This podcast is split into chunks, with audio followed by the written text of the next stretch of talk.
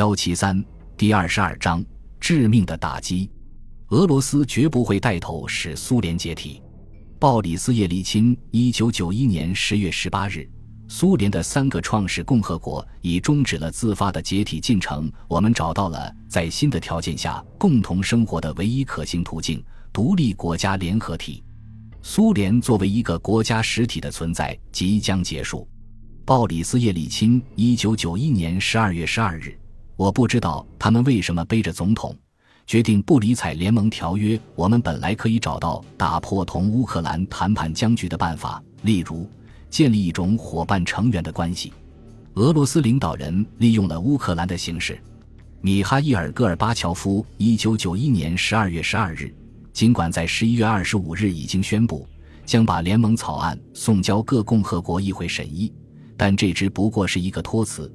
以避免不得不宣布会议因陷入僵局而结束，戈尔巴乔夫急于尽快了结此事。他仍然不赞成这种解决办法，因为那将剥夺中央所拥有的真正权利，并使他失去一份有意义的工作。共和国的领导者们，特别是叶利钦，并没有如此急切。他们在确切了解乌克兰的做法之前，很难确定哪种联合是适宜的。实际上。在一个国家的构成中，如果有一个特别大的单元和若干小的多的单元，那么一定会导致很大的问题，比现有的那些联邦制或邦联制国家的问题要大得多。罗德岛同阿拉斯加的面积相差甚远，阿拉斯加同加利福尼亚的人口也相差悬殊，但同苏联各共和国之间的差别比起来，这些差异便相形见绌了。俄罗斯毕竟占整个苏联领土的三十四以上及其一半人口，人们可以设想一下，如果美国在密西西比河以西只有一个州，而所有东部各州保持其现有的边界，那么就很难使联邦制顺利运转。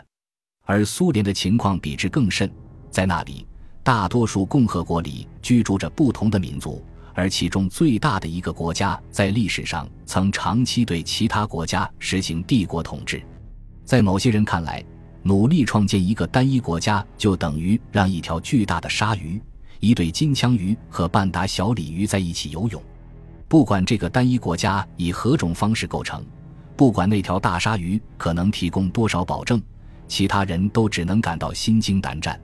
只要马克兰还是联盟版图的一部分。建立联盟看来就更为可行。乌克兰的人口为俄罗斯的十三，它有比较高的经济发展水平，在同其他国家组成的联合体中，它能提供反对俄罗斯控制的坚实基础。但是，如果没有乌克兰的参加，任何非俄罗斯人共和国的联合都不能同俄罗斯的规模和权力相抗衡。从俄罗斯的观点来看，一个缺少了乌克兰的联盟必然缺少号召力。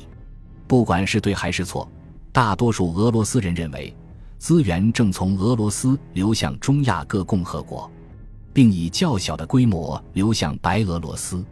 人们认为，同那些共和国结成的联盟将是一个俄罗斯资源的输送管，这是不能允许的。很多人反对它。